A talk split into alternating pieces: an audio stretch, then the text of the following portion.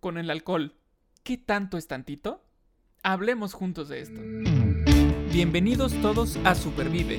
Un movimiento para vivir con más salud, felicidad y resiliencia.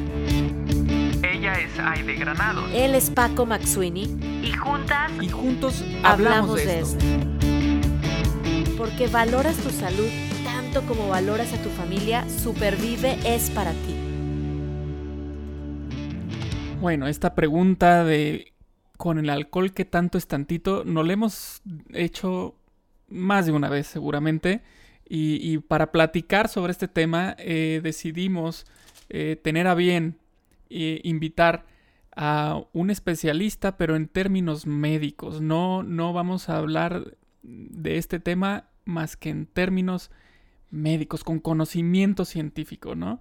Eh, y tenemos el gran honor y placer de tener con nosotros al doctor Carlos Olimpo Mendivil, que es un médico de la Universidad Nacional de Colombia, especialista en diabetes y metabolismo de la misma universidad, con doctorado en bioquímica nutricional de la Universidad de Harvard, profesor de la Universidad de los Andes en Bogotá.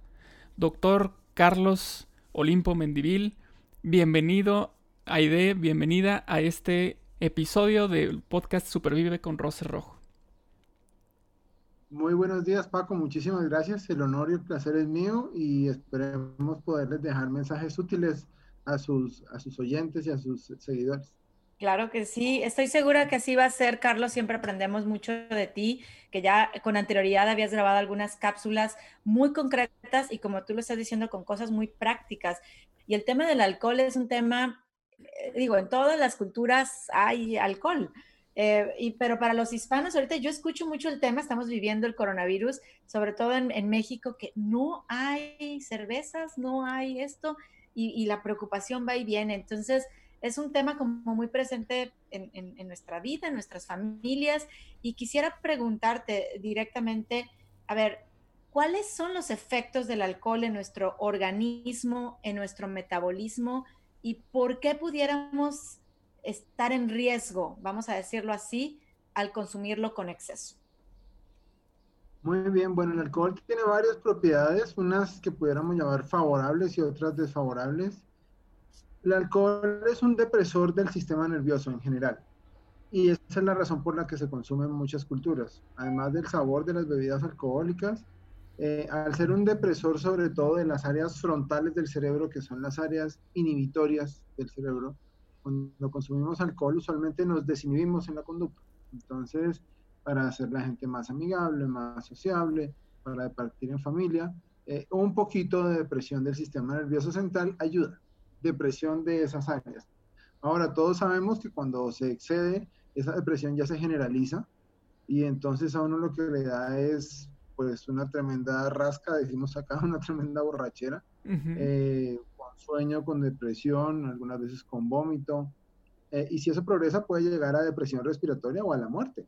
O la persona puede, lo que decimos nosotros, bronco, aspirar, vomitar y ahogarse con su propio vómito. Entonces, obviamente eso va en una escala de lo, de lo muy sutil y, y placentero a lo que puede ser amenazante para la vida.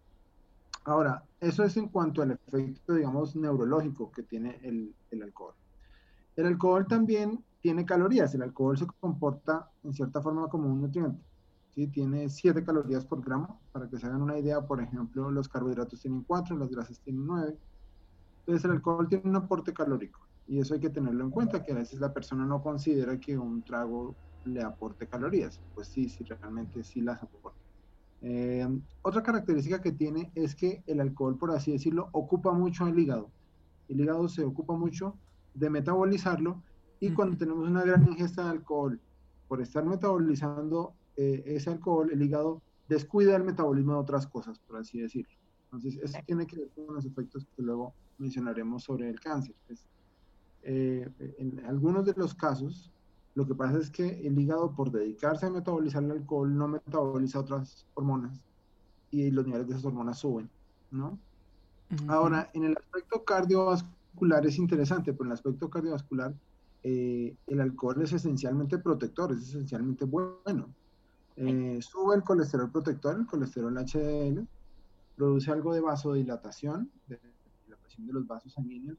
Eh, y en un consumo bajo a moderado realmente reduce mucho el riesgo de tener un infarto, de tener un evento cerebrovascular. Claro, el consumo excesivo ya sucede lo contrario. Pero entonces tiene como esta, ¿no? como, como muchos aspectos, eh, unos favorables, otros desfavorables, y cuando uno toma alcohol, pues está expuesto a todos. claro. Hay que seleccionar qué y cuánto. Claro. Es, es, finalmente es esta cuestión que se debe dar en todo, en todo aspecto del equilibrio, ¿no? Este, como dicen los, todos los anuncios que te dicen, este, nada con exceso, todo con medida, ¿no? Este, nada, donde nada es lo importante, nada con exceso, incluido, obviamente, el alcohol. Eh, es interesante porque, digo, de repente salen estas publicaciones, sobre todo en redes sociales, de que este, que, hasta memes hacen de repente de que este, la copita de vino diaria te sirve para este, eh, no tener, por ejemplo, ahorita lo que mencionaba de los eh, problemas cardíacos, este, y luego salen eh, otros, otros estudios, y bueno, total, se están mezclando y la gente finalmente, como en broma, pues decide compartir estas notas en los grupos de, WhatsApp, de, amigos y demás, de que ya ven, estamos haciendo bien para nuestro cuerpo, este, con estas reuniones que tenemos. Pero bueno, lo importante es que sea... Exacto, una copa gigantesca, ¿no?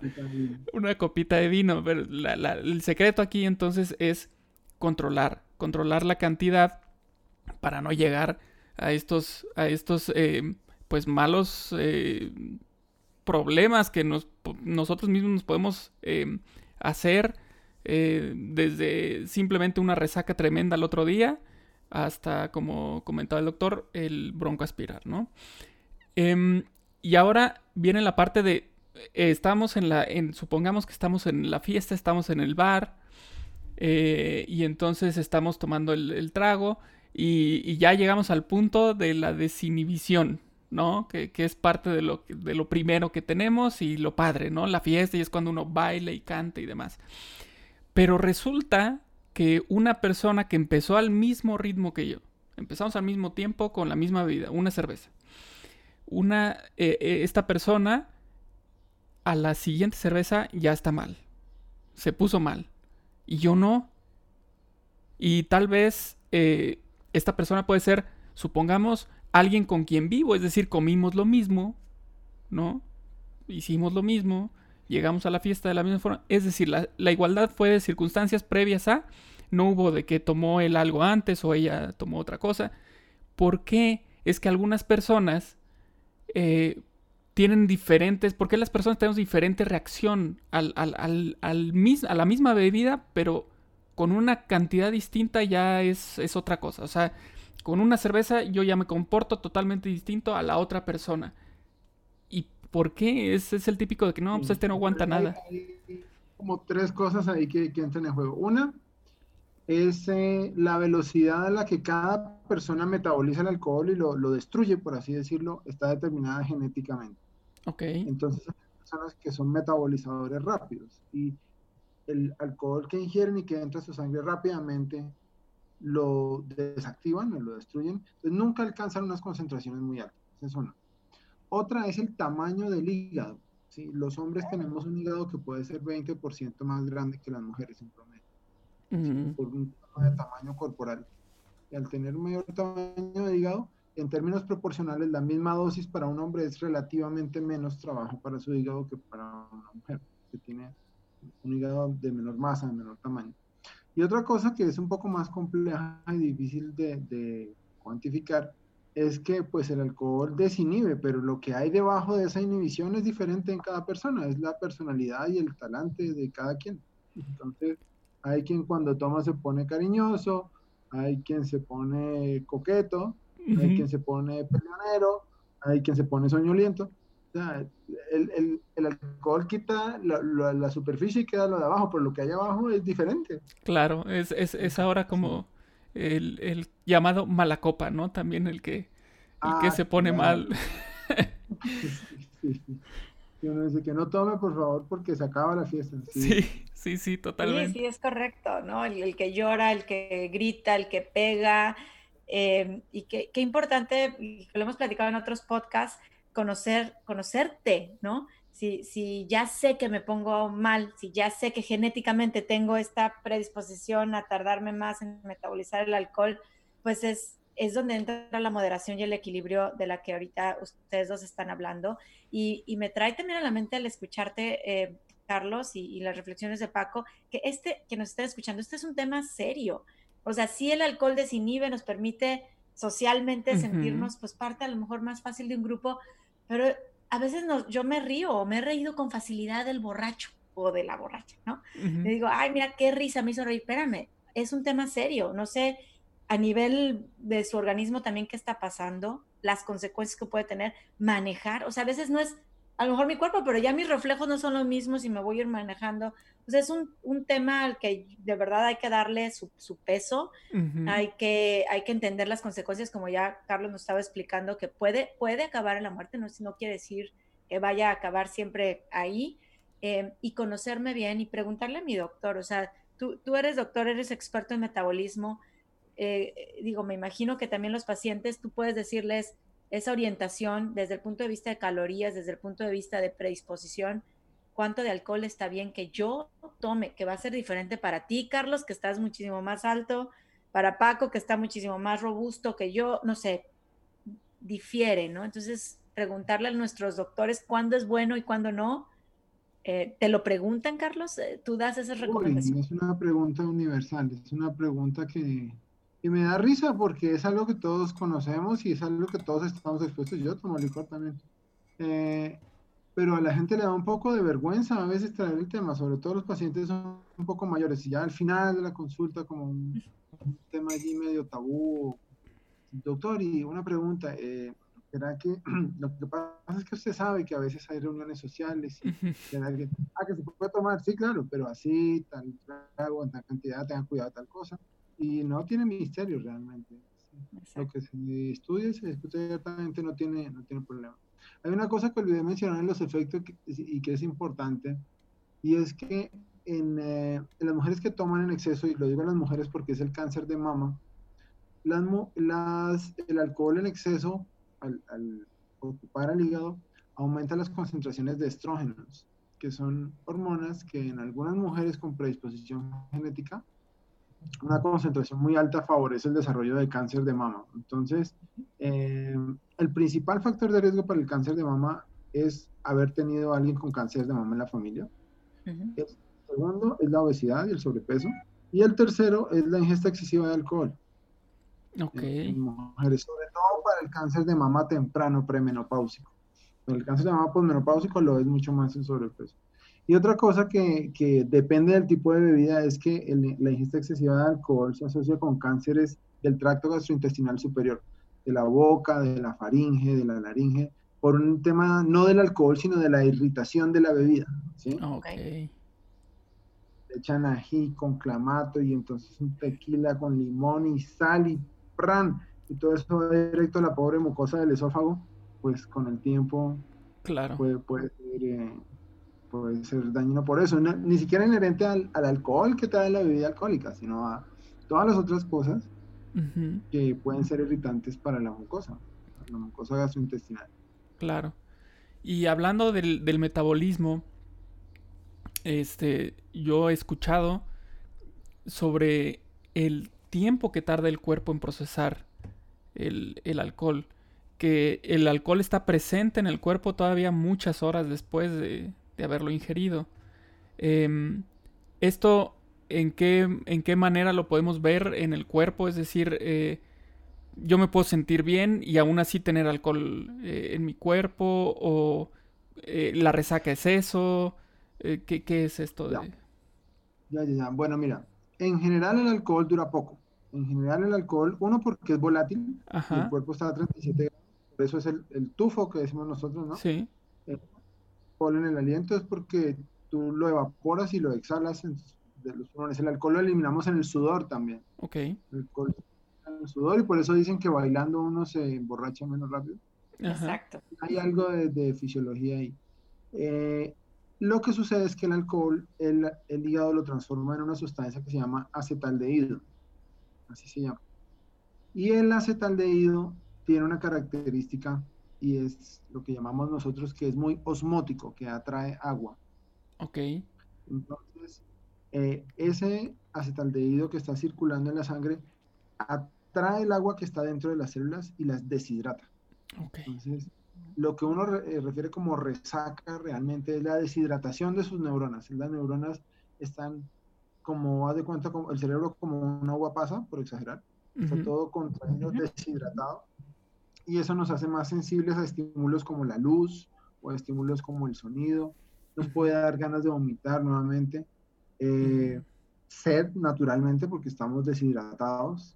Eh, y también al aumentar ese volumen sanguíneo, uno produce más orina y al orinar bota sodio, Mm. que es algo importante para poder retener el agua. Entonces, los remedios para la resaca en todas las culturas eh, siempre tienen líquido, tienen algo que le da a uno glucosa para alimentar esas neuronas y son salados. Entonces, no sé si se estile eh, entre ustedes los mexicanos, pero entre casi todos los latinoamericanos para la resaca dan un caldo con papa o algún tipo de bebida salada, caliente y con, con carbohidratos. Es por eso. Ok. Sí, sí, hay, Sí, hay es muchos eso, remedios. Sí, sí. Ajá, no es tanto el alcohol, es más el producto de desecho del alcohol, que eventualmente también lo, lo eliminamos, pero la vida media del acetaldehído es más larga que la del alcohol. Y los efectos de la resaca se deben acetaldehído. Por eso mucha gente también dice, no, para el, no hay mejor cuña que la del mismo palo, o para la resaca, una cerveza. Bueno, por paradójico que parezca, hay algo de cierto, Ok. porque eso, digamos, desplaza el acetaldehído por, por el Ok. alcohol y- y prolonga un poco la excreción de él. Entonces, Pero en Pero ese, luego en se ese vuelve caso a está- convertir en acetaldehído, ¿no? claro, pero entonces no puede ser la misma cantidad que ingeriste el día anterior. Ok. Ya es como... Como bajarlo- Ajá. un poco eso. Ah, Como aplanar la curva. Aplanar la curva y alargarla un poco, sí, esa es la idea. Ok, Pero muy, sí, máximo un, un- un trago es lo que hace eso. Muy interesante. Oye, y un tema a lo mejor más social, no sé, pero también tiene que tener la parte eh, fisiológica. Pero am, tengo eh, personas, ¿no? Que recuerdo que dicen, no, espérame, es que a, a mí, yo con el alcohol no tengo problema, o sea, vivo todos estos procesos físicos, la resaca, pero no tengo un vicio. Y, mi tema es, ¿cómo podemos comenzar a identificar que sí tengo un problema en mi relación con el alcohol? eh, que puede estar ocasionando un problema más grave en salud y en la familia, en mi, en mi círculo alrededor mío. Claro. Bueno, hay, hay una indicación médica para la población general o de salud pública que es que uno no debería ingerir más de 30 gramos de alcohol al día. Y en el caso de las mujeres, alrededor de 20 a 25, por lo que les digo del tamaño del hígado. ¿Cómo dice uno 20 a 20 30 gramos de alcohol? Entonces pensemos en una cerveza. Una cerveza tiene 350 mililitros y usualmente está a 4 a 5% de alcohol. Ajá. Entonces, 4 o 5% de 350 es 17 gramos. Entonces, una cerveza te da casi toda la dosis en el caso de las mujeres o la mitad en el caso de un hombre, máximo dos cervezas. Pensemos Ok. en una copa de vino. Una copa de vino tiene 120 mililitros, más o menos. 100, 120 mililitros. Entonces, y es al 10 o 12%. Entonces, más o menos una copa de vino te da 12, 14 gramos de alcohol. Desde ahí viene el famoso tema de las dos copas de vino, una o dos copas de vino. No debiera ser más de eso en general. Eh, y luego está, eso es como una recomendación general para la población, pero en los psiquiatras, que son quienes más han estudiado el tema de las adicciones en general y, del- y del alcohol en particular, o las dependencias a sustancias, tienen como unos, como unos signos bandera, unos signos clave donde uno debe alertarse y decir realmente la relación que tengo con esta sustancia ya es problemática, sobre todo con el alcohol que es socialmente aceptado, ¿no? Es, Ujú. Es cuando siento que no puedo parar, Ujú. cuando mi voluntad realmente sería parar de tomar. Sí, lo que yo quiero conscientemente, lo que quiere mi, mi conciencia, mi cerebro es parar, pero no puedo parar. Ese es un primer signo ominoso de que algo no anda bien y que hay que prestarle atención al, al tema desde el punto de vista médico. Otra es, en el caso del alcohol, cuando se pierde la memoria. Cuando, no sé si ustedes conozcan el líquido, me blanqueé. El blackout, sí. Sí, cuando hay un blackout realmente es un signo pésimo de que, eh, de que la cosa está progresando a un nivel de, de dependencia. Otra que también es un signo de alerta es cuando uno falta al trabajo o falta la obligación regular diaria por tema de la sustancia. Eso es el comienzo del declive hacia la dependencia. Faltar el trabajo, faltar a la escuela, eh, dejar de cumplir su, su, rol social habitual por razón de la sustancia. Y uno que indudablemente y que es tristemente frecuente en, nuestro, en nuestros países es cuando se pasa la violencia física eh, con el círculo cercano o con amigos, cuando se rompe esa línea roja de la violencia, eh, indudablemente, lejos de ser una justificación, como muchas veces se piensa que no, estaba tomado y por eso lo dice todo lo contrario. Eso quiere decir que ya hay que parar con el tema. Entonces, digamos que esas son cuatro red flags, cuatro situaciones. Estoy seguro de que hay más, pero que, que definitivamente alertan de que la relación con el alcohol ya está en otro nivel muchísimo más peligroso. Claro. Y ahora, em, hablando de, esta cuestión del... Ahorita estamos hablando del alcohol em, de forma eh, sola, digamos, ¿no? Aislada. El alcohol y yo, ¿no? Pero ¿qué pasa cuando metemos a la ecuación otro factor, que son, por ejemplo, medicamentos? Que también eso es un tema que recurrente en pláticas y demás, de que si el término de se le cruzó, ¿no?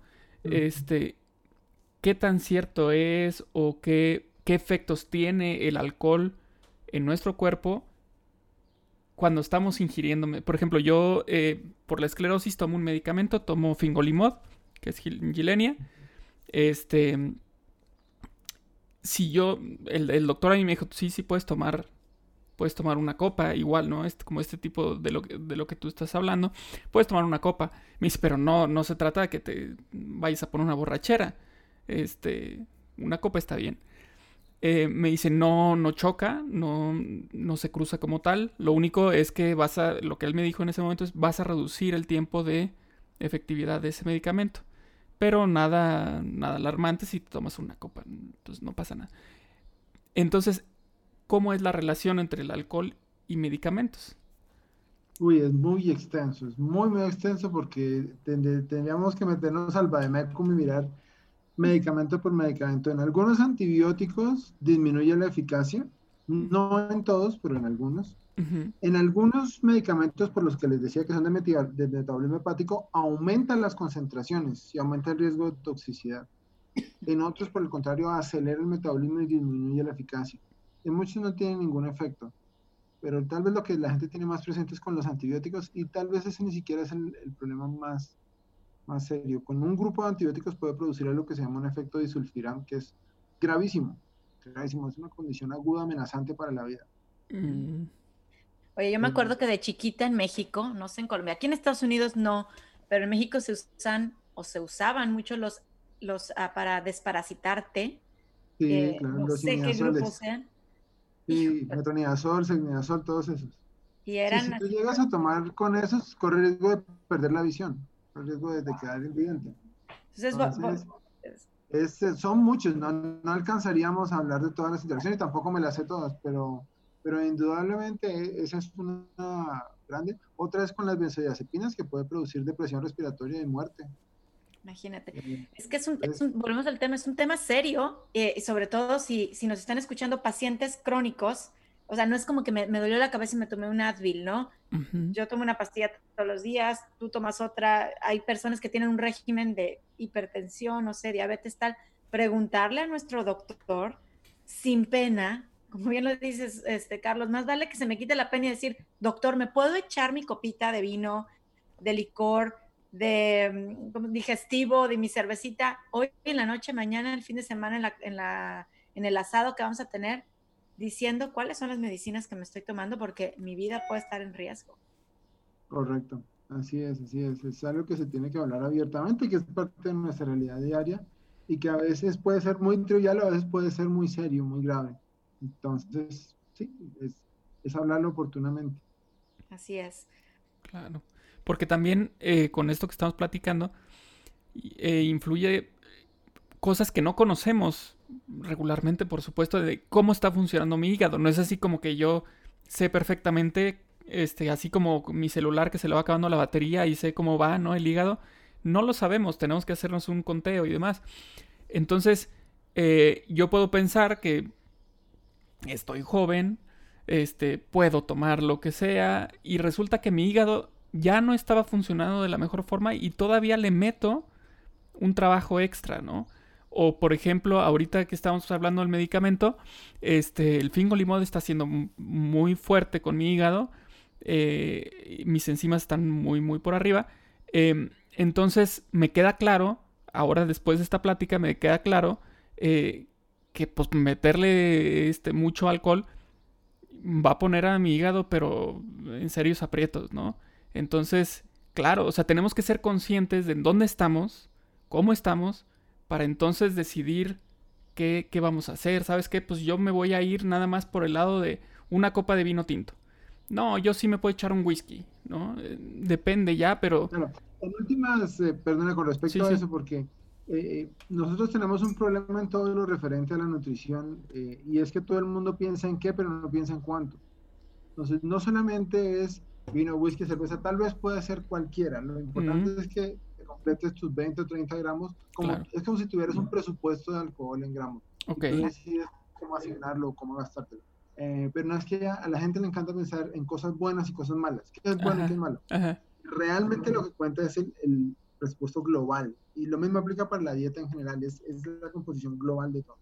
Exacto. Claro. Exacto. Y, bueno, pues nos dejas un mensaje claro de, de preguntar, de nosotros nos encanta hacer preguntones y tener personas, doctores, eh, especial, o sea, profesionales en la salud de decir, a ver, ¿qué tanto es tantito en el alcohol? Sabemos que es una pregunta que no vamos a decir aquí. Todos los que nos escuchan, por favor, tomen nota. Tanto el día, por favor, preguntemos, ¿qué tanto es tantito es diferente para el doctor Carlos que para Paco, que para mí, que para alguien que nos esté escuchando? Depende de varios factores, conocer a nuestro cuerpo, pero sí preguntar a los expertos y, y cuidarnos, porque bueno, esas consecuencias feas de las que ya estamos ahorita platicando y hemos dicho, broncoaspirar, un cáncer, eh, eh, hablamos, yo escucho, ¿no? De alcohol, hígado, cirrosis, eh, pues queremos evitarlas y el alcohol es parte de nuestra vida, es parte de nuestra cultura, pero hay que saber como con respeto, ¿no? Correcto. correcto Así es. Pues muchas gracias. no, para cerrar, que es muy cierto lo que tú mencionas, todo el mundo asocia el alcohol con la cirrosis, y la cirrosis es la complicación menos frecuente del alcohol. Mm. Tal vez es una causalidad más directa, pero todo lo que hemos venido hablando del consumo excesivo es muchísimo más frecuente, los accidentes, la violencia, los, eh, la glucospiración, las eh, interacciones con medicamentos, es, eh, tiene un impacto mucho más frecuente. Sí, solamente como 8 o 10% de las personas con una ingesta excesiva van a hacer cirrosis. Entonces la cirrosis y todos los chistes de borrachos son con el hígado y con la cirrosis. Y eso, eso es una pequeñísima parte de la historia. y también puede ser nuestro aliado, también nos puede ayudar con una ingesta regular y moderada, por el contrario nos puede hacer bien. Exacto, exacto. Gracias por como ir quitando ese velo de los mitos y de las realidades, que es finalmente lo que, lo que andamos buscando aquí en Supervive al traer pues estos comentarios expertos. Paco, no sé si quieras comentar algo más antes de... No, muchísimas gracias, muchísimas gracias. Yo creo que aquí fue un, un romper paradigmas, romper este, mitos urbanos, este, y, creo que eh, de verdad de mucho provecho, de mucha ayuda eh, en esta cuestión de, como decía Aide, cultural que tenemos de ingerir alcohol. Una copita, una cervecita, vamos a celebrar, no tiene nada de malo, Simplemente, como decíamos en un inicio, eh, medirnos, nada con exceso. Todo con medida y preguntar no nada más el qué, sino el cuánto, como Carlos nos dijo. Muchas gracias, Carlos, por haber estado aquí. Gracias, un gran placer y que tengan un excelente resto de día. Muchísimas gracias, muchas gracias por estar aquí igualmente. En el próximo episodio hablaremos juntos de cómo supervivir con la medicina funcional. Supervive es posible gracias al apoyo de United Way Dallas. Escucha y comparte en Spotify, iTunes Podcast, Google Podcast, YouTube y supervive.rosaesrojo.org.